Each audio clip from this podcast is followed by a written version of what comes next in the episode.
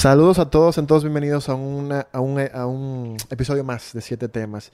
Juanda, eh, bueno, para todos los que nos ven, recuerden que tenemos a Juanda hasta el domingo.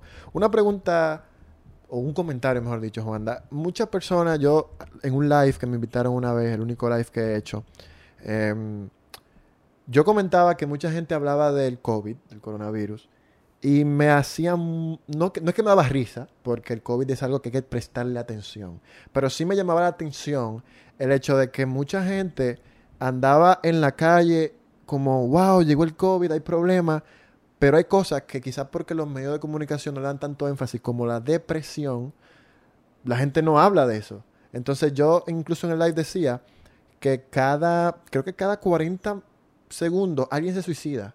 Y yo decía, wow, si en, si los medios de comunicación sale mañana alguien diciendo que cada 40 segundos va a morir alguien de COVID, durante los próximos 8 años, porque creo que tenía 8 años o algo así, la depresión haciendo ese estrago, yo creo que la gente se vuelve loca. Pero era algo, es, es algo aún que, que la gente no le presta atención y lo escucha y se suicidó uno, se cayó otro y uno lo ve y no le hace caso. Pero realmente, si se puede decir así, es, es una de las enfermedades más fuertes es la pandemia para mí más fuerte que hay en el mundo. Eh, y es algo difícil de tú ver porque la gente no anda en la calle diciendo tengo depresión ni, ni, y hasta cierto punto no quiere decirlo que lo tiene. Entonces, en tu caso, sé que porque me lo comentaste y querías hablar del tema, sé que pasaste por un tema de depresión, quisiera que lo desarrollaras un poco, pero también dejarle a la gente como cómo salió Juanda de esa depresión. Claro. Mira, bueno, te digo, o sea, uno tiene que tocar fondo. En, a, todo el mundo le, toca tocar fondo de una manera diferente. Claro. A mí me tocó tocar fondo por medio de la depresión. Y mi depresión era la suma de muchas frustraciones, de muchos eh, desapegos, de muchas desatenciones, de muchas cosas de, infancia nunca tratadas. Entonces, eh, ciertamente la, la depresión es una una enfermedad muy poderosa. Porque el que la tiene, simple y sencillamente sabe que está muy triste. Pero no sabe que está deprimido. Y no sabe que la depresión se puede tratar.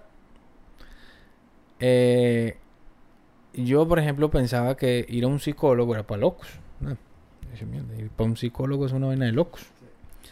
Hasta que yo me vi inmerso en una, en una situación de depresión en la cual tuve que aprender a conocerme por medio de un psicólogo. Entonces me encuentro en la vida como el que está en un abismo, el que está en una montaña y está en un abismo. Entonces sabe que en cualquier momento, cualquier empujoncito, voy para el abismo. Y el abismo es hablarle mal a una gente, encerrarme, ser completamente, ser completamente solo, eh, no saber qué quiero, no saber por dónde voy y por ahí le empiezo a sumar las cosas. Entonces, la depresión, la depresión es un, problema latente porque la depresión no se nota. La depresión no tiene ningún síntoma. La depresión no se ve. Yo me puedo ver mostrar feliz. Me puedo mostrar muy feliz. ¿Y qué sabes tú si qué está pasando por dentro de mí? ¿Y qué sabes tú qué pasa cuando yo ya estoy sin nadie? Y te empiezan a llegar cualquier cantidad de pensamientos, cualquier cantidad de, de, cosas en la cabeza que tú no sabes cómo manejarla. Y yo le doy muchísimas gracias a Dios porque puso en mi vida a, a, un, a una psicóloga que me, me, ayudó a entender mis situaciones. Y mis, y mis situaciones de depresión estaban en mi cabeza. Yo me sentí incapaz cuando yo les he dicho a ustedes que si era capaz de hacer todo lo que, me, lo, que yo me proponía y aún lo sigo demostrando. Y en ese momento yo estaba tan ciego que yo decía, no, es que yo no, yo no soy el que he logrado todo eso. Yo, no, yo no he tenido ningún mérito en lo que he logrado. Yo no me puedo aplaudir nada de lo que he conseguido porque eso, eso es algo que estaba destinado para que lograra, para que pasara. Y empiezo a atacarme yo mismo como persona y me empiezo a sentir mal y empiezo a atacarme, no como, empiezo a sentirme horrible, empiezo a sentirme que no, no valgo para nada, que he sido una farsa, que he sido una mentira. Pero también diciendo, oye, pues es que yo no soy así, ¿por qué, me está pasando esto? La depresión es una, una enfermedad latente que, que, curando, que tratándose a tiempo te puede enseñar muchas cosas bonitas. Una de ellas fue yo conocerme. Eh, en ese momento, mi mayor eh, problema era el ego, ¿verdad? Era muy egocéntrico. Porque estoy dando pasos muy agigantados. Entonces eso te eleva el ego. Y eso, y el ego es otra cosa que tampoco tú, tú sabes cómo, o sea, no es algo que tú dices, yo quiero ser egocéntrico, es algo que simple y sencillamente, si no te conoces, entonces se, te, ocurre, eres egocéntrico, simple y sencillamente, eso no tiene ninguna razón, es decir, tú, cada vez que consigues algo, quieres algo mejor, pero para, para demostrar a los demás. Eh, afortunadamente, yo siempre he sido de, mucho, de hacer mucho ejercicio, y me he rodeado de, de mucha gente buena, eso es importante. Eso es importante para todo, para marca, para producto, para persona. Rodearse de personas íntegras, de personas con tus mismos, con, tu misma afinidad, con tus mismos principios. Y algo muy importante es que cuando tú reconoces que, y sabes que estás en un problema de depresión, primero, tratarte. Tratarte. Yo gracias nunca llegué al, punto de la, de la medicación, porque lo mío fue... Eh, le cogí mucho amor al, problema en sí.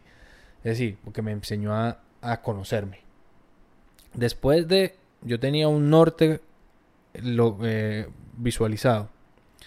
Yo caigo en depresión y salgo con, el, con ese norte, pero con un mejor Juanda, con más calidad, con conociendo todo lo que está pasando, controlando mi forma de hablar, porque yo era muy fácil, le hablaba mal a la gente, le explotaba fácil con los demás, era muy poco tolerante.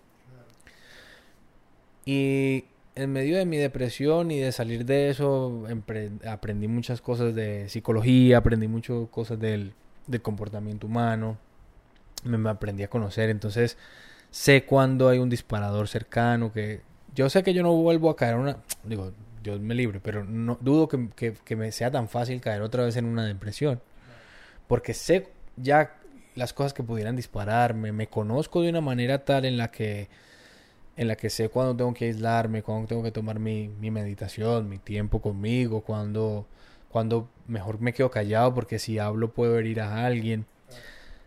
Entonces, lo más importante es si tú te sientes triste, si te sientes solo, aún estando en compañía, que es uno de los, de los temores más brutales que he tenido en mi vida, que, que me sienta solo aún estando con gente.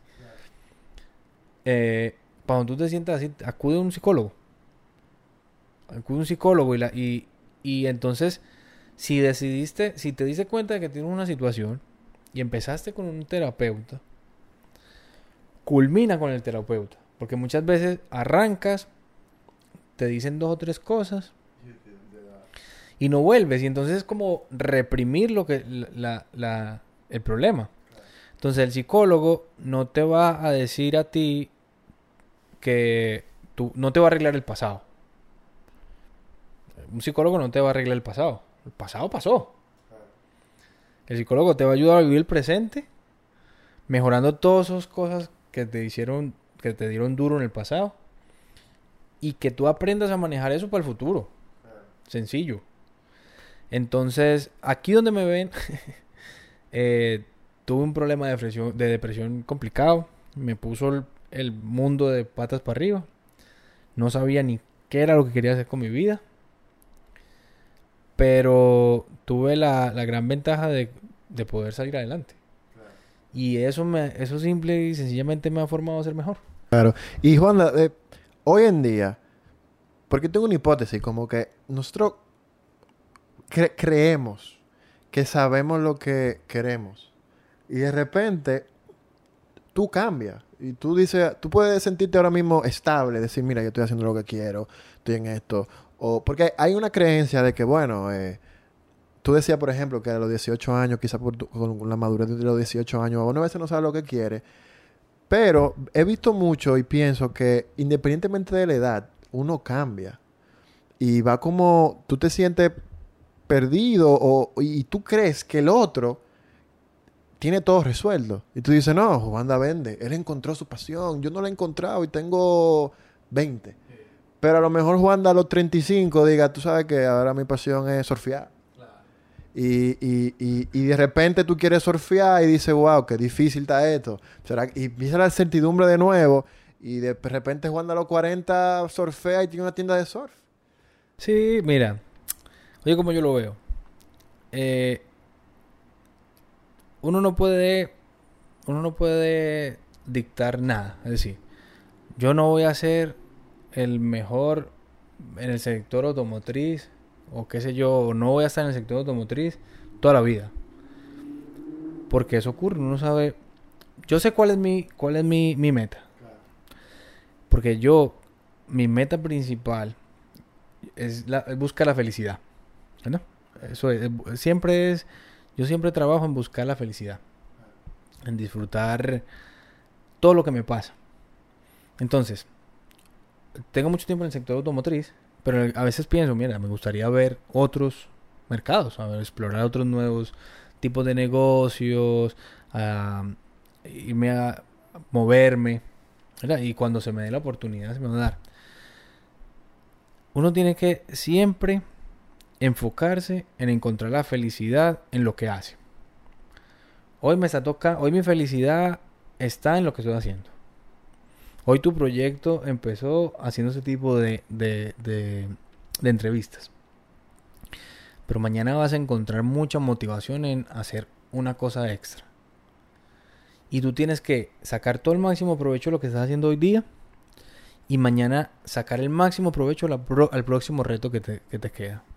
Yo que sí quiero ser un muy buen esposo, un muy buen papá, un muy buen amigo, un muy buen hijo, esas son cosas que por las que yo sí trabajo, por las que yo, en las que yo sí quiero, eh, en las que sí yo quiero siempre estar buscando la perfección, en ser bueno en todas las cosas que, que traen ese, ese beneficio como la familia, como son cosas que son las que van a perdurar.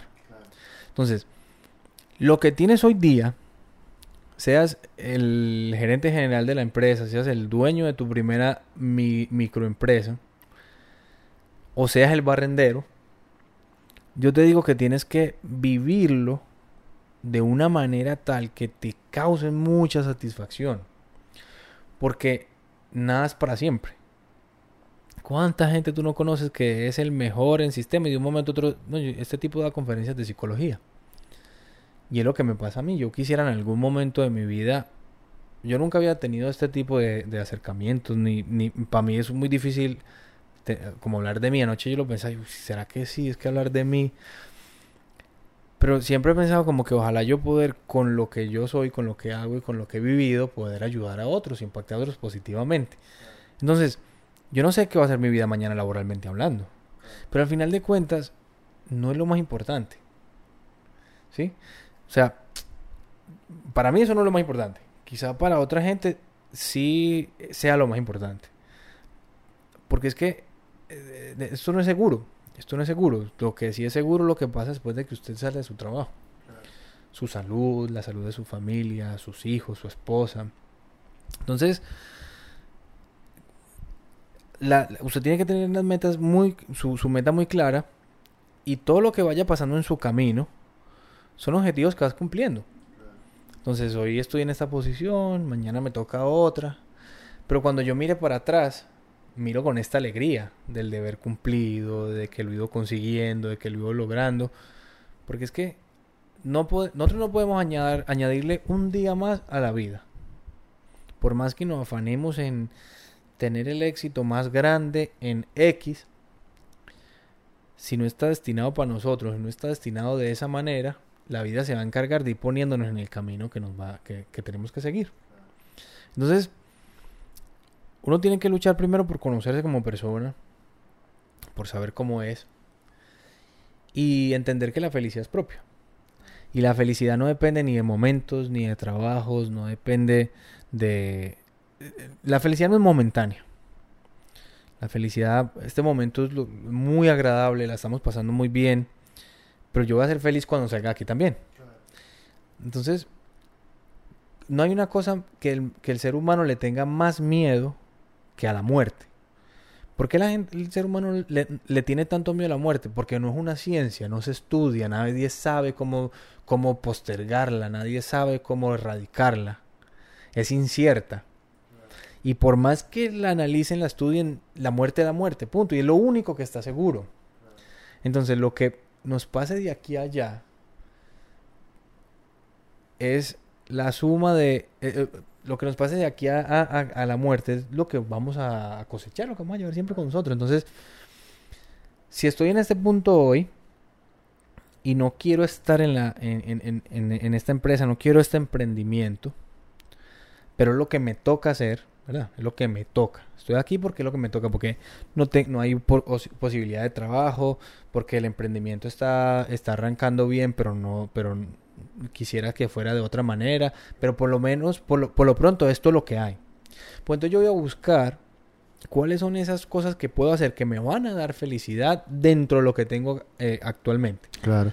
Porque entonces si no entras en un, en un grado de insatisfacción, de infelicidad, en el cual vas a trabajar por porque te toca, vas a seguir con tu emprendimiento porque tienes que buscarte el moro, porque tienes un entrevistado aquí y no te importa un carajo lo que te esté diciendo. Entonces por eso, este es tu trabajo, es lo que te toca hacer ahora mismo. Este es el momento de tu vida donde estás casado, tienes hijos y, no, y, necesitas llevarle comida al plato a sus muchachos y a esa familia. Pero no te gusta tu trabajo y no hay otro que hacer, hermano. Enfóquese en buscar esas pequeñas satisfacciones porque por más que tú quieras, no puedes cambiar la mentalidad del dueño, no puedes cambiar la empresa, no puedes cambiar lo que esté pasando. Pero entonces busca tus pequeñas sat- satisfacciones, los logros, las cosas que estás consiguiendo dentro de. Y cuando viene a ver, le das un giro a esa, a esa insatisfacción. Y era lo que me pasaba cuando, cuando empecé a trabajar en, mi último, en este último trabajo que tengo. Todo se me derrumba. Entonces entro, entro los líderes, los líderes sociales tenemos que ser entes de, de positivismo. Sí. Imagínate que tú estás trabajando en una empresa donde tienes muchos empleados que, que trabajan hace muchos años y todo el mundo está desmotivado. Entonces es muy fácil para ti desmotivarte. Y más si no, ma- imagínate, más si no cumple lo que estás, lo- lo- los objetivos ni nada. Entonces ya empiezas a trabajar, bueno, pues de aquí a lo que vuelva a conseguir mi trabajo como vendedor, pues ah, voy a asistir y voy a hacer lo que se pueda y lo que no se pueda, pues qué me importa, eso no es problema mío, eso es el dueño de la empresa, es el amigo, es el administrador, es el gerente, es el otro, es el otro, y es lo más fácil, delegarle la responsabilidad al otro, decir que es el otro. Pero cuando tú dices, bueno, déjame ver, esto es lo que hay. Puedo echar un paso para atrás.